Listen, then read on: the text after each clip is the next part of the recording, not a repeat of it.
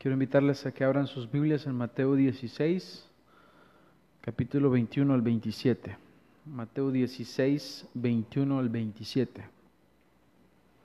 Dice la palabra del Señor, entonces comenzó Jesús a declarar a sus discípulos que le era necesario ir a Jerusalén y padecer mucho de los ancianos, de los principales sacerdotes y de los escribas, y ser muerto y resucitar al tercer día. Entonces Pedro, tomándolo aparte, comenzó a reconvenirle, diciendo, Señor, ten compasión de ti. Sé prudente, Señor. En ninguna manera esto te acontezca. Pero él, volviéndose, dijo a Pedro, Quítate de delante de mí, Satanás, me eres tropiezo porque no pones la mira en las cosas de Dios, sino en las de los hombres. Entonces Jesús dijo a sus discípulos, si alguno quiere venir en pos de mí, niéguese a sí mismo, tome su cruz y sígame. Porque todo el que quiera salvar su vida, la perderá, y todo el que pierda su vida por causa de mí, la hallará. Porque ¿qué aprovechará al hombre si ganare todo el mundo y perdiere su alma? ¿O qué recompensa dará el hombre por su alma? Porque el Hijo del Hombre vendrá en la gloria de su Padre con sus ángeles y entonces pagará cada uno conforme a sus obras. De cierto os digo que hay algunos de los que están aquí que no gustarán la muerte hasta que hayan visto al Hijo del Hombre viniendo en su reino. Oremos. Amado Señor, te damos las gracias por tu palabra. Gracias por la verdad que ha sido revelada en tu palabra para la edificación de nuestra alma. Porque ahora, Señor, conocemos cuál es la verdad, creemos la verdad, guardamos la verdad y queremos practicar todos los días la verdad. Te ruego, Señor, que hables a nuestro espíritu, que nos fortalezcas, que nos confrontes si es necesario que recibamos ahora una confrontación que nos animes, que nos consueles con ella. Ruego, Señor, que nos ayudes a que podamos crecer en el conocimiento de la verdad y practicar tu verdad. Ayúdame, Señor, a poder trazar con precisión la palabra. Gracias te damos, Señor, porque eres bueno. Amén. ¿Han ustedes podido escuchar o identificar o, están familiarizados con las palabras de Pedro al Señor? Creo que la estamos escuchando muy a menudo. Ten compasión de ti. Sé prudente. Quédate en casa. Que no te acontezca eso. Guárdate. Es la misma palabra que le estaba diciendo Pedro. Hermanos, hay aquí una, una situación que, que estaba viviéndose en ese momento con el Señor Jesús y sus discípulos. Dice que él había comenzado a declararle a sus discípulos que era necesario, es decir, había una necesidad. Esa necesidad que existe es la designación que él había recibido del Padre de ser el Cristo, lo que hemos estado hablando antes. Era necesario que él fuera a Jerusalén y que él padeciera mucho de los ancianos, de los principales sacerdotes y de los escribas y ser muerto. Él sabía lo que había venido a hacer a este mundo. Él no ignoraba, él sabía que le era necesario, había una necesidad porque hay un llamado. El título de este mensaje es el precio del llamado. A nosotros nos gusta decir que el Señor nos ha llamado, que yo soy un hijo de Dios, que el Señor me ha llamado a mí, pero no nos gusta aceptar que ese llamado implica un precio que hay que pagar. Y para algunos ha sido la muerte la muerte física. Hay un himno que dice, he decidido seguir a Cristo. He decidido seguir a Cristo. He decidido seguir a Cristo. Nos gusta cantarlo. Qué bonito seguir a Cristo. He decidido seguir a Cristo. Pero ¿saben ustedes que detrás de ese himno tiene un contexto de la muerte de un hijo de Dios? Se cuenta que cuando se escribió este himno, que lo escribió un testigo de ese hecho, y es que una persona iba a ser ejecutada por ser un hijo de Dios. Y para evitar la ejecución, lo único que le, tenía que hacer es negar el nombre de Jesús, negar que era un hijo de Dios. Y la respuesta de él fue, he decidido seguir a Cristo. No volveré atrás no vuelvo atrás, he decidido seguir a Cristo. Y uno de los testigos que, oculares de, de esta muerte escribió este himno basado en las palabras de aquel hombre. Para algunos el seguir a Cristo ha significado eso. Y la iglesia, la iglesia en toda su, su existencia está llena de hombres y mujeres que han entregado su vida en obediencia al Señor, han pagado el precio del llamado.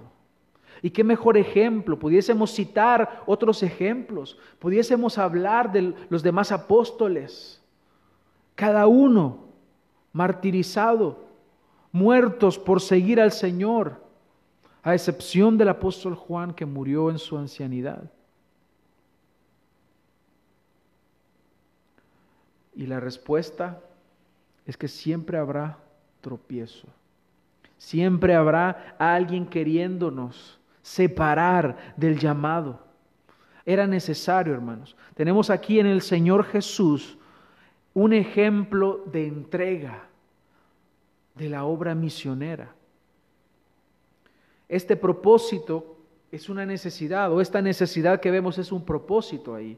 Le era necesario él sabía que tenía que llegar el momento en el cual habría de entrar a Jerusalén con el madero cargándolo para ser muerto.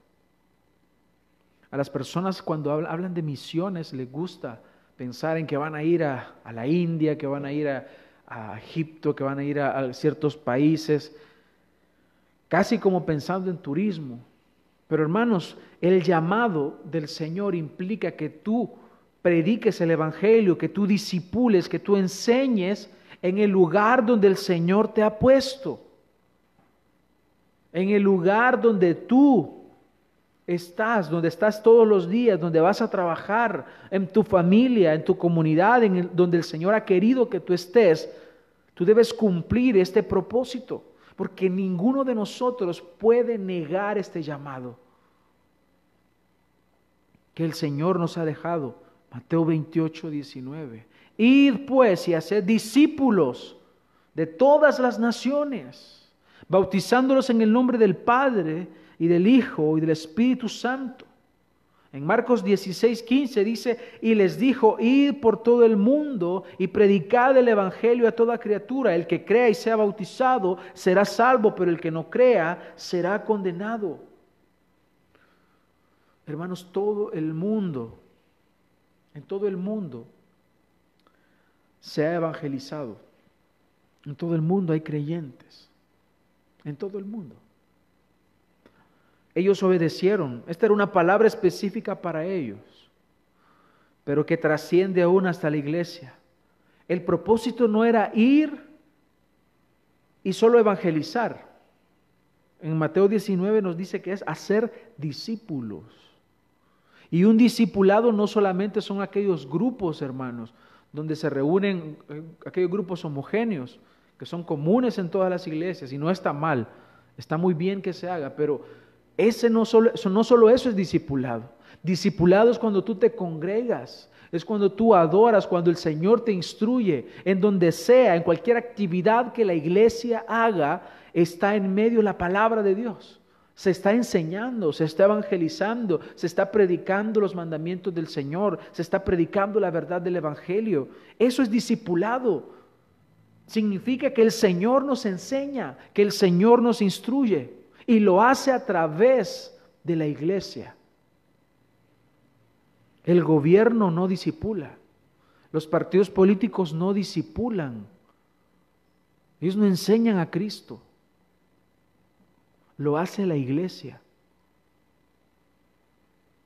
lo hace el creyente, el creyente disipula.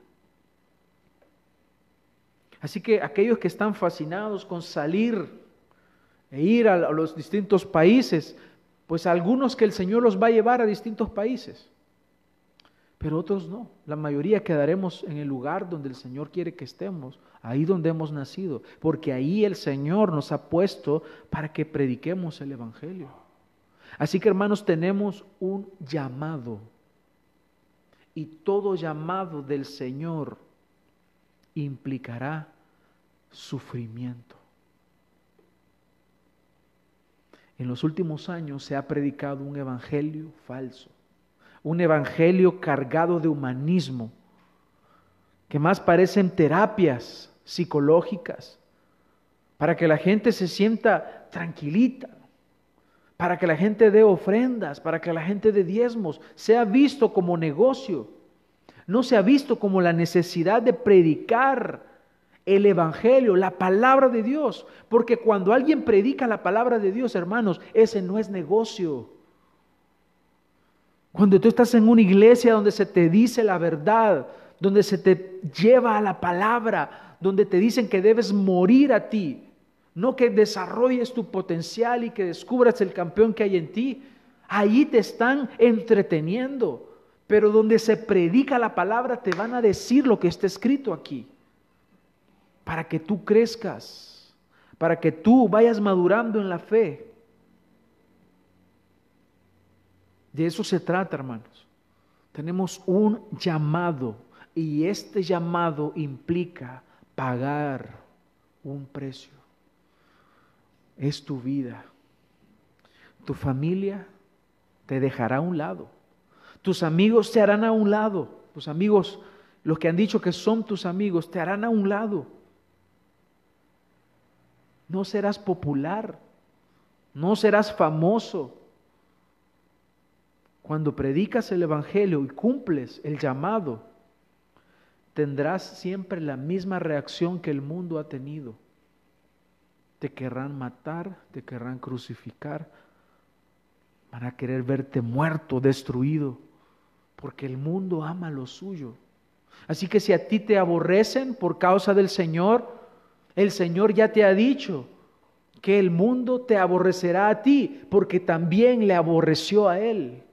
Pero hay de ti que si tú eres popular y que la gente te quiere a ti, tienes que, que, evaluar qué es lo que estás haciendo. Que la gente te quiere mucho, que eres el alma de la fiesta, que eres aquel que quiere que, siempre debe estar en las fiestas, en las reuniones, porque le caes bien a todo el mundo? ¿Será que les estás predicando el Evangelio? Empieza a predicar el Evangelio y verás cómo la gente se comenzará a ir. Serán pocos aquellos que te escuchen. Hermanos, todos debemos cumplir este llamado, esta vocación. Los discípulos cumplieron este mandato de ir por todas las naciones y hacer discípulos. Ellos cumplieron. Por eso es que nosotros que estamos acá escuchamos el Evangelio. ¿Te has preguntado cómo es que hasta aquí llegó el Evangelio? Pues porque hubo valientes, porque hubo hombres, mujeres que enseñaron, que predicaron el Evangelio porque hubo personas que no les importó su vida para obedecer al Señor. Esto es lo que no se dice hoy en día. No se dice que ser cristiano significa muerte. Ser cristiano es sinónimo de muerte. ¿Entiendes las palabras del apóstol Pablo que dijo, con Cristo estoy juntamente crucificado. ¿Sabes qué significa la cruz? Muerte. No hay cristianismo sin cruz. No hay evangelio sin cruz. No hay vida cristiana sin dolor. No hay vida cristiana sin sufrimiento. Es parte. A nosotros se nos ha concedido no solamente la vida eterna, sino que también padezcamos por Él. Que suframos por Él. Bendito sufrimiento. Porque nos está mostrando el sufrimiento que tú, que tú vives por la causa de Cristo, te está mostrando que vas por buen camino.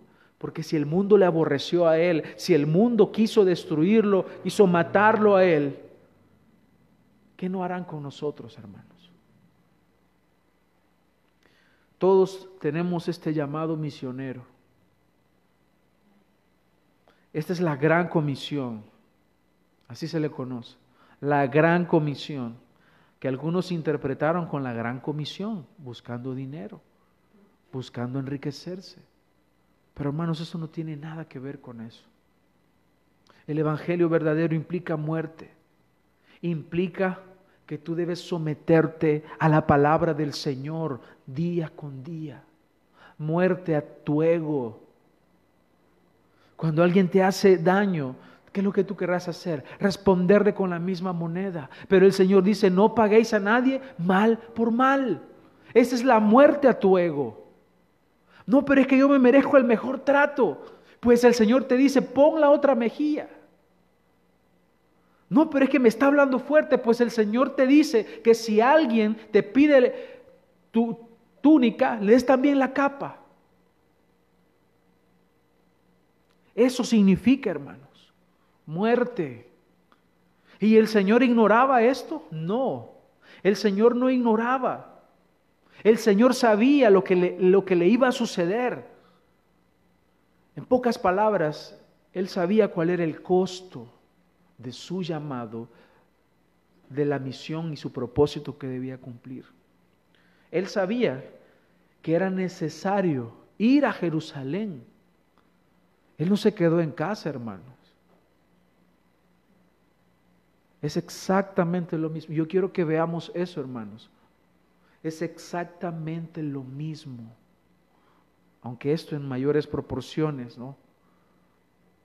Estamos hablando de Cristo mismo. Pero quiero que veas acá lo que está sucediendo hoy en día y la similitud de estas palabras.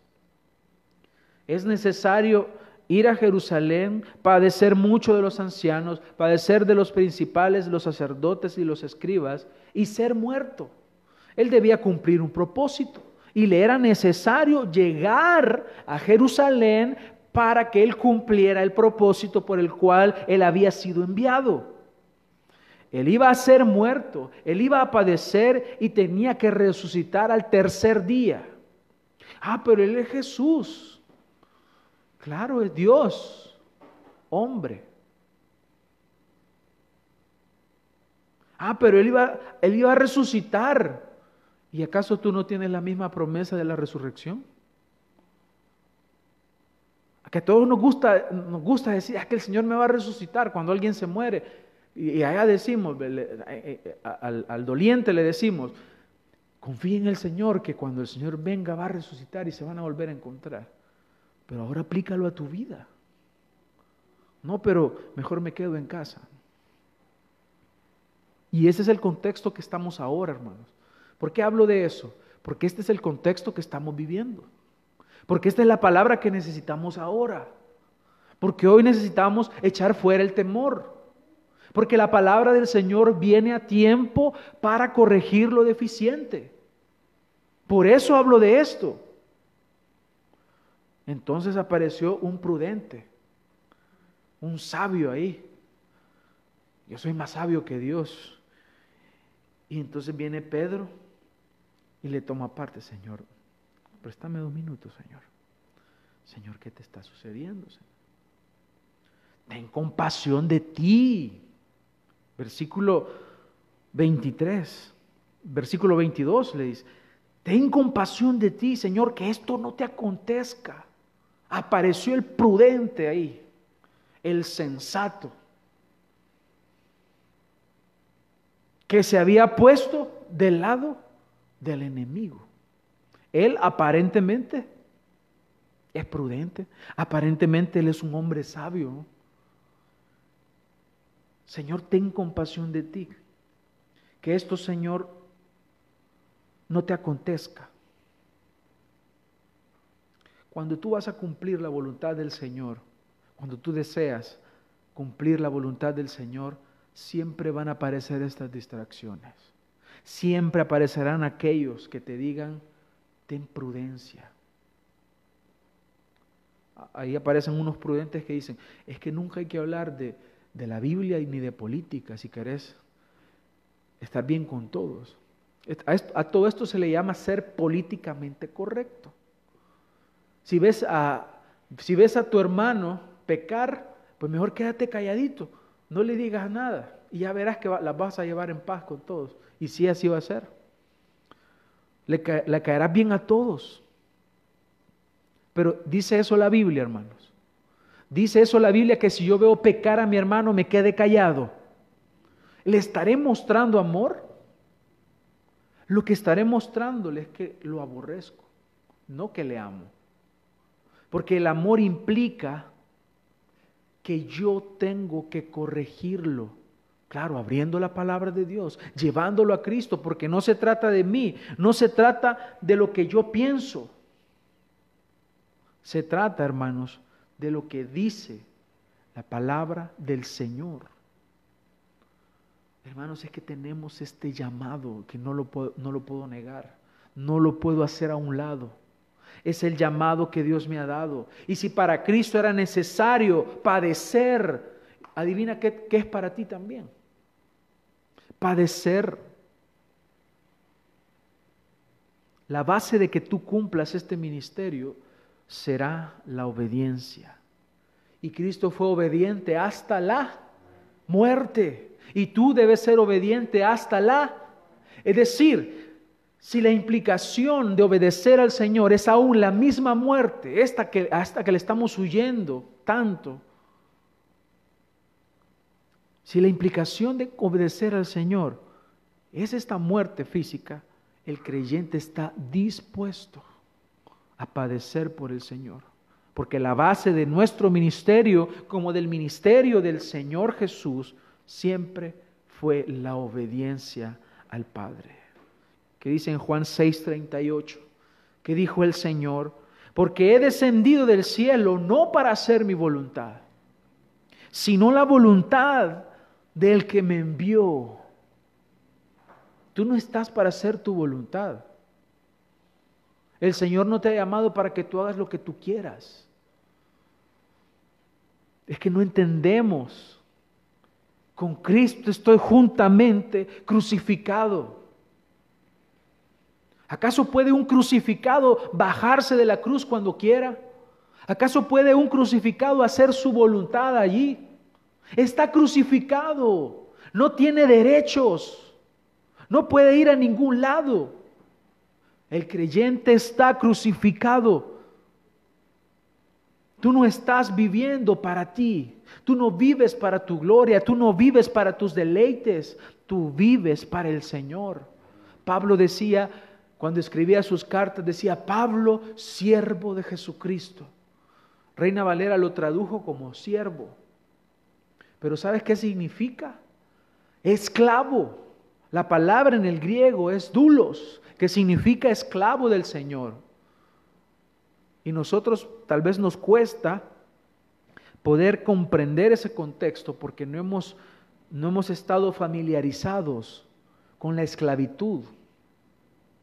Pero la lo más que hemos, cercano que hemos estado es las películas, donde se nos ha mostrado esclavos. Y la esclavitud como tal ha ido variando la forma en que se ha desarrollado a lo largo del tiempo, pero hubo momentos en que la esclavitud llegó a significar algo como que una persona adquiría un esclavo y podía comprarlo solo para matarlo, solo para torturarlo. Y era algo legal. Y era algo que podía hacerse. En otros tiempos únicamente se compraba a ese tipo de personas para que hicieran labores de la casa y se podía disponer de ciertos castigos para ellos. Pero en todo momento de la historia, aunque la modalidad de hacer la esclavitud haya ido cambiando a lo largo del tiempo, siempre la esclavitud significó que las personas tenían una obediencia completa a lo que sus amos decían. Pues Pablo se está poniendo de la misma forma. Y él dice, yo soy esclavo del Señor. Yo estoy, yo existo para cumplir la voluntad de mi Padre. Tú estás en la misma posición. Eres esclavo del Señor. Estamos en este mundo no para hacer nuestra voluntad, como el Señor lo dijo, he descendido del cielo no para hacer mi voluntad. De la misma forma, tú estás en tu vida cristiana no para hacer tu voluntad, sino la de Él porque Él te envió. Muchos dijimos, Señor, aquí estoy. Usa mi vida, Señor. Pero cuando el Señor te dice que te congregues, no te quieres congregar. Pero cuando el Señor te dice que ayudes a tu hermano necesitado, no lo quieres ayudar. Pero cuando el Señor te dice que leas la palabra, no quieres leerla. Pero cuando el Señor te dice que ores, no quieres orar. Entonces tú no eres un hijo de Dios. No le huyas a las disciplinas espirituales que debes cumplir. No huyas a los mandamientos del Señor, porque para el Hijo de Dios no son gravosos. Hermanos, tenemos que cumplir un llamado. Y el precio del llamado es la muerte. Es la negación total a ti, a tus deseos. Estamos en este mundo para cumplir la voluntad del Señor. Y vamos detrás de los intereses del reino de Dios, no los nuestros. Así que cuando alguien se aparezca de pronto y te dice como una distracción que tengas compasión de ti, que no te acontezca el sufrimiento. Cuando aparezcan estos hermanos que se han debilitado en la fe y que nos digan que dejemos de hacer lo que debemos de hacer, debemos identificar que esa es una distracción que nos está llevando a que nos alejemos del propósito por el cual hemos sido llamados. Hermanos, estas distracciones van a nacer siempre de una naturaleza pecaminosa. Y el Señor responde de una forma tajante. Él no dijo, amén hermano. ¿Cómo dijo el Señor? Versículo 23. Pero él, volviéndose, dijo a Pedro, quítate delante de mí, Satanás. Yo imagino que Pedro se ha de haber asustado él estaba actuando como Satanás. No es que él era Satanás. No es que Satanás se le metió y lo poseyó. No es eso. Es que él dejó que su carne lo dominara, dejó que ese temor que él tenía lo dominara, porque él no estaba pensando en las cosas del reino de Dios. Su mente se había limitado a pensar en cualquier otra cosa. Él no había entendido en este momento la necesidad de que Cristo padeciera. Y él le dice, quítate de delante de mí, Satanás, porque esto solo sirve para tropiezo. Me eres tropiezo, le dice. Entonces cuando alguien quiera obstaculizar que cumplamos la voluntad de Dios, debemos entender que está poniéndose esta persona del lado del reino de las tinieblas, no del reino de Dios.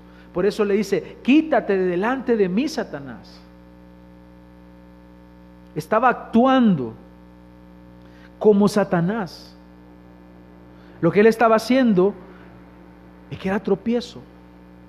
Era tropiezo para el Señor. Me eres tropiezo porque no pones la mira en las cosas de Dios sino en las de los hombres. Entonces Jesús le dijo a sus discípulos, si alguno quiere venir en pos de mí, niéguese a sí mismo y tome su cruz y sígame. Así que aparecerán distracciones. Estas distracciones te dicen, ten compasión de ti, sé prudente,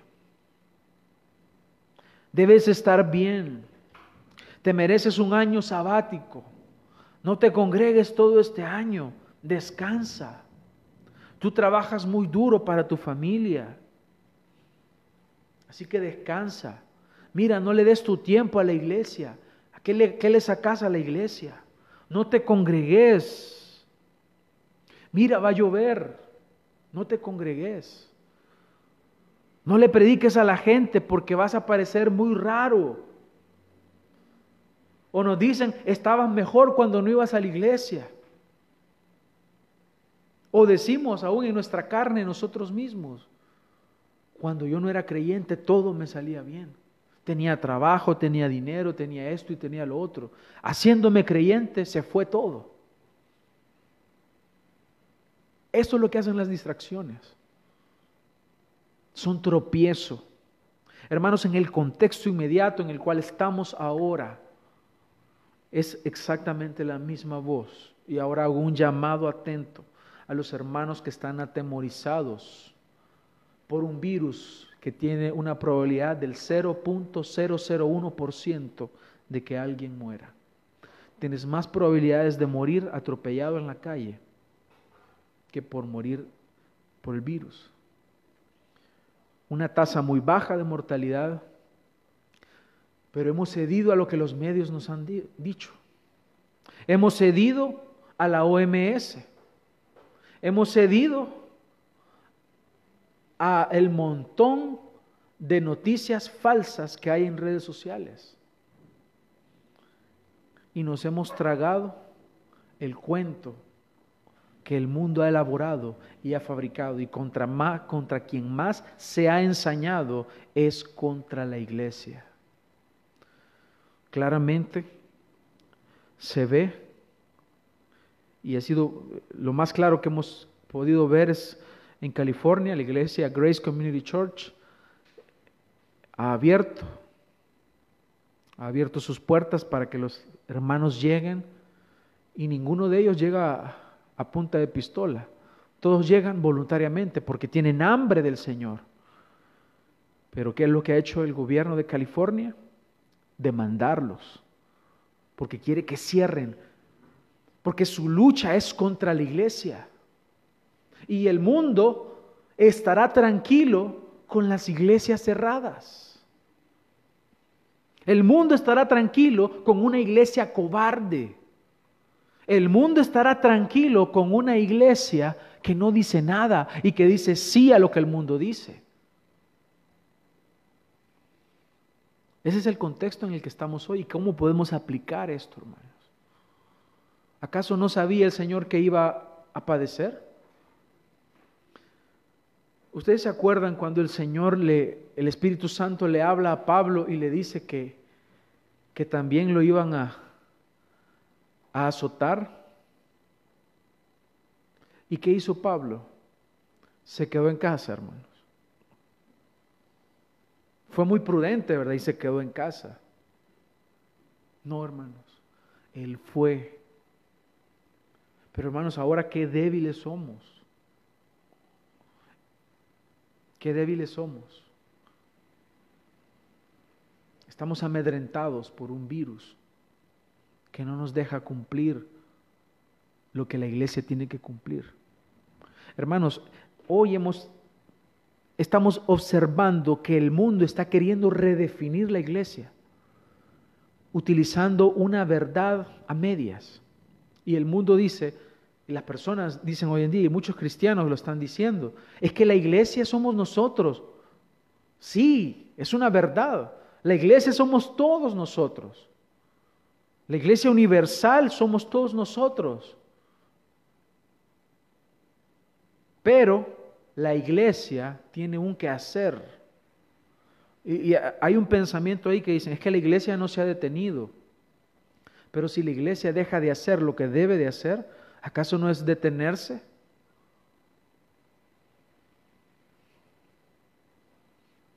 No voy a profundizar en esto, pero hay una serie de textos que nos hablan de qué es todo lo que la iglesia hace.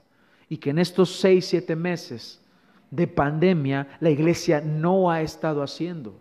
Y la iglesia no se reduce a una predicación online.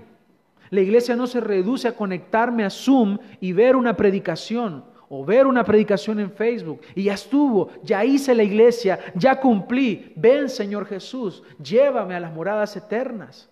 Eso no es ser iglesia. Tienes una obligación que cumplir. ¿Dónde está la comunión con tu hermano?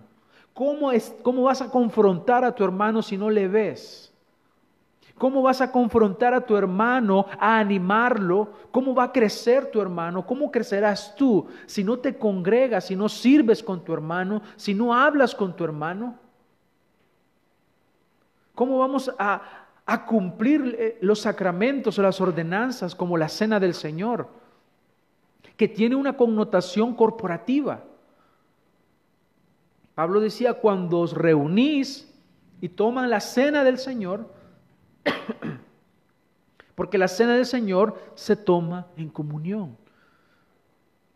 Y respetamos allá aquellas iglesias que han tomado la cena del Señor cada quien en su casa, pero pierde el sentido, porque el sentido es corporativo. Y con los bautismos, ¿cómo vamos a hacer? ¿Acaso bautismos online ahora? Se dan cuenta que hay muchas cosas que no se pueden cumplir con ese distanciamiento. Distracciones habrán siempre. Señor, que esto no te acontezca. Cobardía disfrazada de prudencia.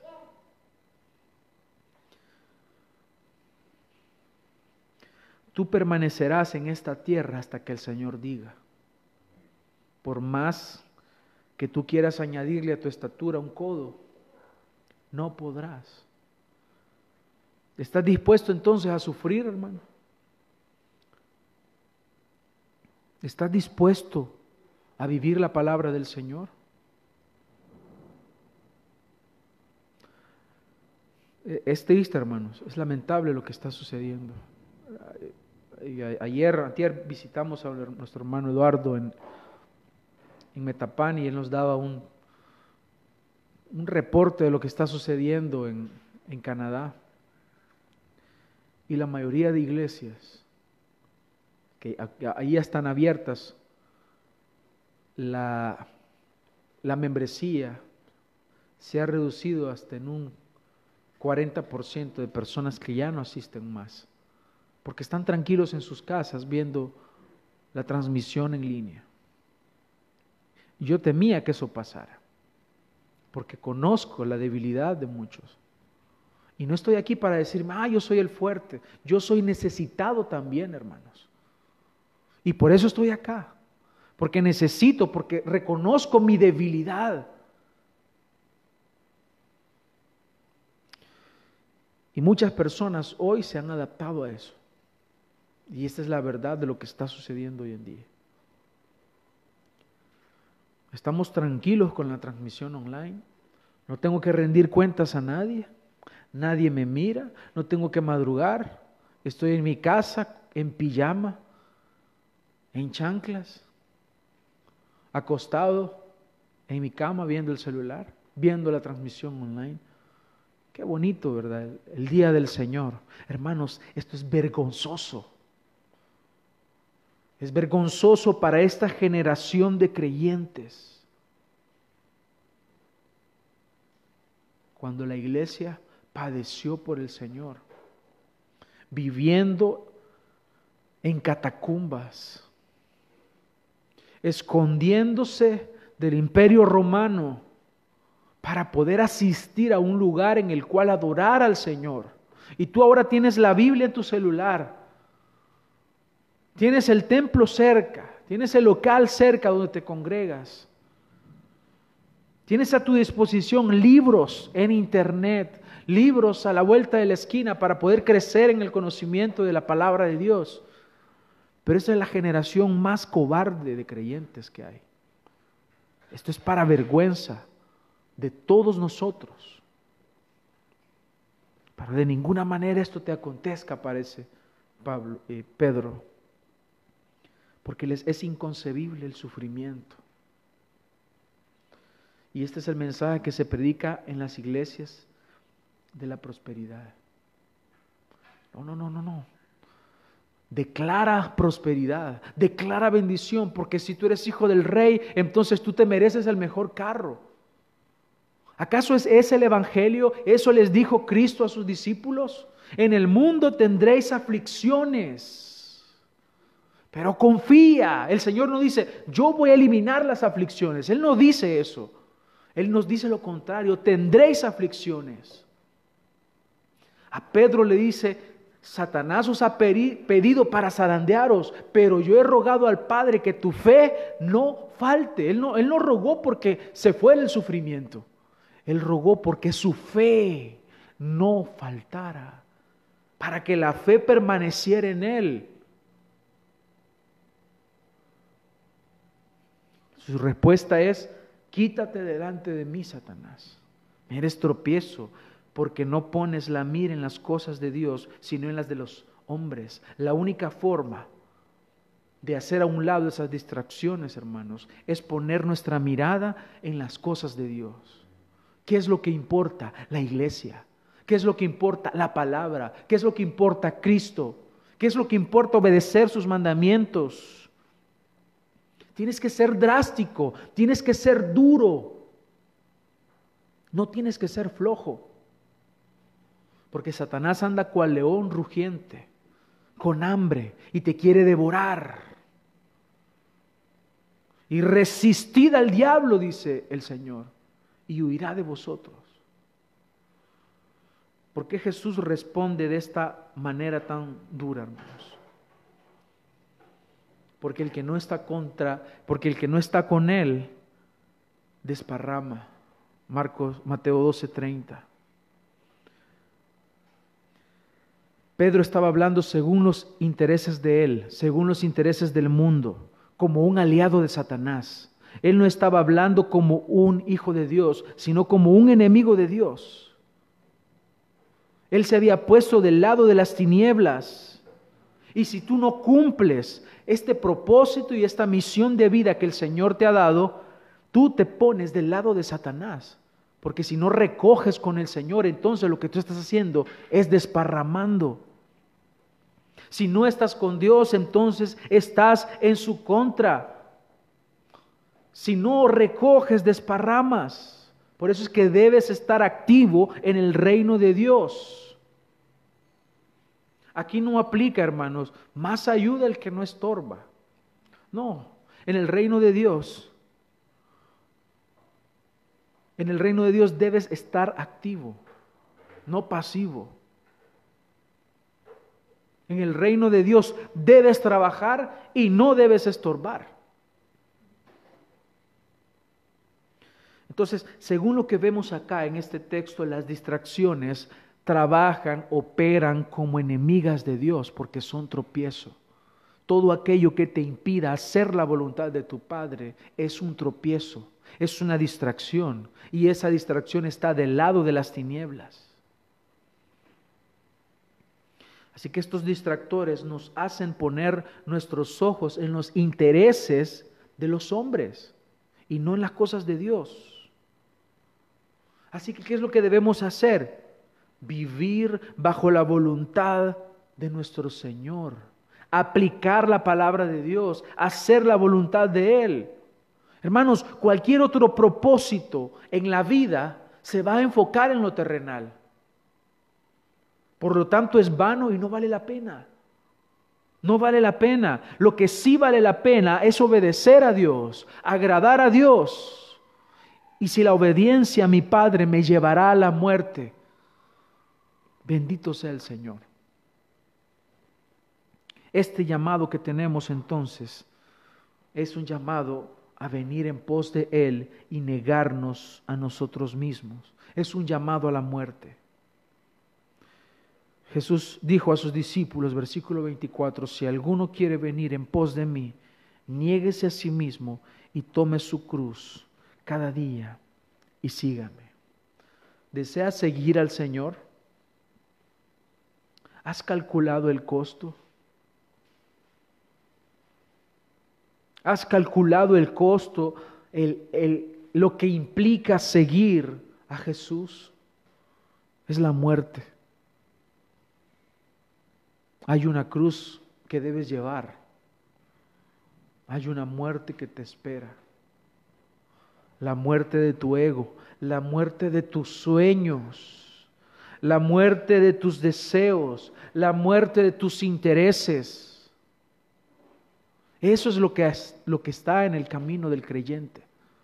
Muerte es una cruz.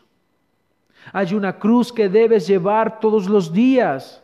Es decir, que todos los días caminarás con la conciencia de que debes morir a ti mismo y que tu destino está marcado por el sufrimiento y la negación todos los días.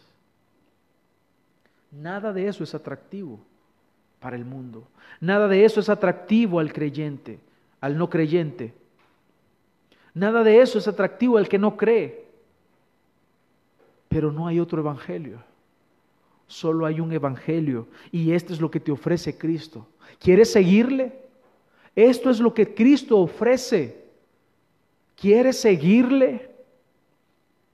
No hay evangelio sin humillación, no hay evangelio sin entrega, no hay cristianismo sin muerte y no hay corona sin una cruz. Debes llevar la cruz. Hay un himno que nos habla y que nos dice que un día el Señor cambiará esa cruz por una corona, una corona de vida. continúa el Señor hablándonos de una paradoja. Y es esta, que todo el que quiera salvar su vida, la perderá. Y todo el que pierda su vida por causa del Señor, la hallará. Porque ¿qué aprovechará el hombre si ganare todo el mundo y perdiere su alma? ¿O qué recompensa dará el hombre por su alma? porque el Hijo del Hombre vendrá en la gloria de su Padre con sus ángeles, y entonces pagará a cada uno conforme a sus obras. Hermanos, en el Señor, perder significa ganar. Perder es ganar. Esta es una paradoja. Aquel que quiera ganar su vida, aquel que quiera ganar fama, aquel que quiera ganar dinero, aquel que quiera únicamente lo terrenal, resulta que finalmente va a perder todo. Pero aquel que esté dispuesto a sacrificar su vida, a despojarse aún de sus bienes para la gloria de Dios, para ayudar a un hermano, para ayudar a la iglesia, para bendecir a la iglesia, y que no valora su vida, más que hacer la voluntad de Dios, resulta que ellos hallarán la vida eterna. Aquel que pone su esfuerzo en el reino de Dios está dando su vida misma al servicio del Señor. Así que ¿de qué sirve entonces lograr todo lo que el mundo me ofrece si al final voy a perder mi alma? No tiene sentido. La recompensa que espera a los que entregaron su vida, entonces es la vida eterna.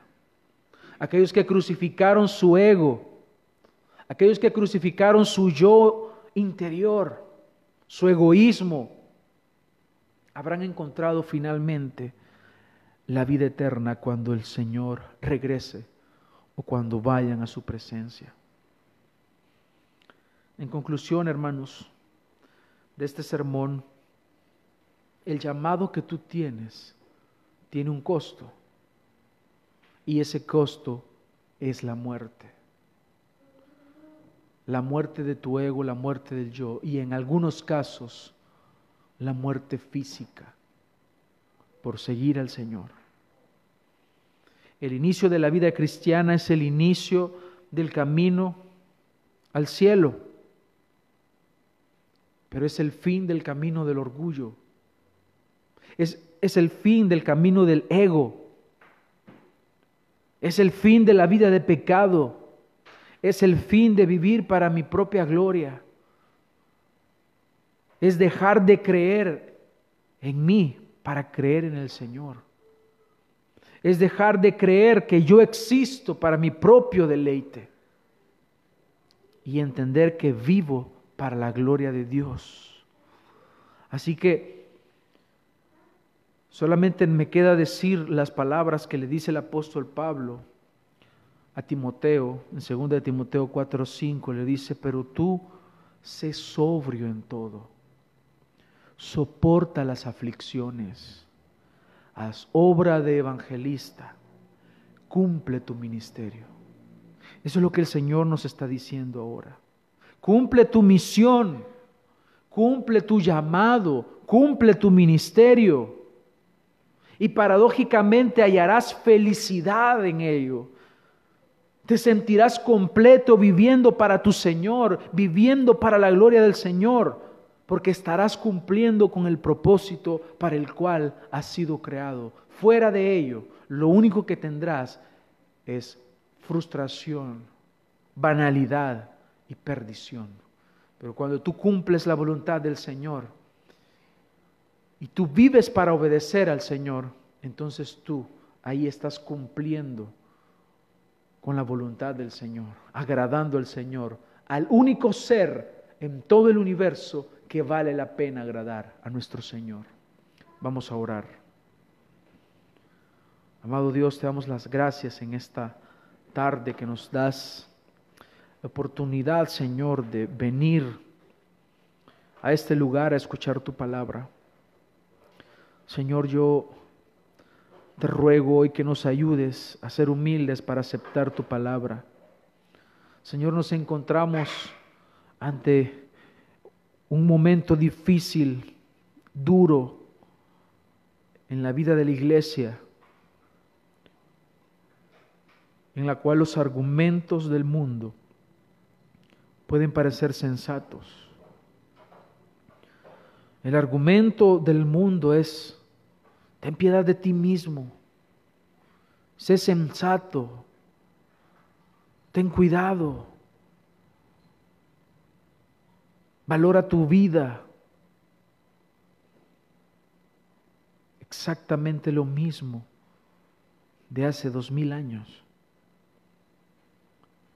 ¿Cómo responderemos, Señor? Tu palabra ha venido a tiempo para corregirnos, para instruirnos, ante esta necesidad que tenemos. Y yo te pido, Señor, porque nos ayudes a ser una iglesia valiente y no cobarde, porque nos ayudes a ser una iglesia que busque obedecer a Dios antes que a los hombres, para que nos ayudes a vivir este Evangelio en donde quiera que estemos. Te lo pedimos, Señor. Te lo suplicamos. Ayúdanos, Padre. Estamos necesitados. Aquí ninguno es mejor que otro. Todos somos necesitados. Todos nosotros. Ayúdanos, Padre, por favor. Te lo suplicamos, te lo pedimos, Dios. Pon en nosotros arrepentimiento. Pon en nosotros humildad. Pon en nosotros, Señor, esa capacidad, Padre, de ver nuestra debilidad, ver nuestra necesidad y buscarte. Pon en nosotros hambre de ti. Pon en nosotros, Señor, el deseo de cumplir tu voluntad. Porque ¿qué saldrá de nosotros? Solamente tú puedes hacer la obra de transformación en nuestra vida y que esta semana, Señor, podamos cumplir tu palabra. Llévanos con bien hasta nuestros hogares, pon alimento en nuestra mesa y permítenos estar en comunión este día del Señor. Gracias te damos, Señor. En tu nombre oramos. Te bendecimos, Señor. Amén. Que la gracia del Señor sea con ustedes, hermanos.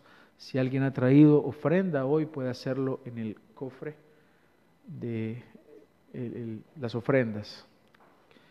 Que el Señor les bendiga, hermanos.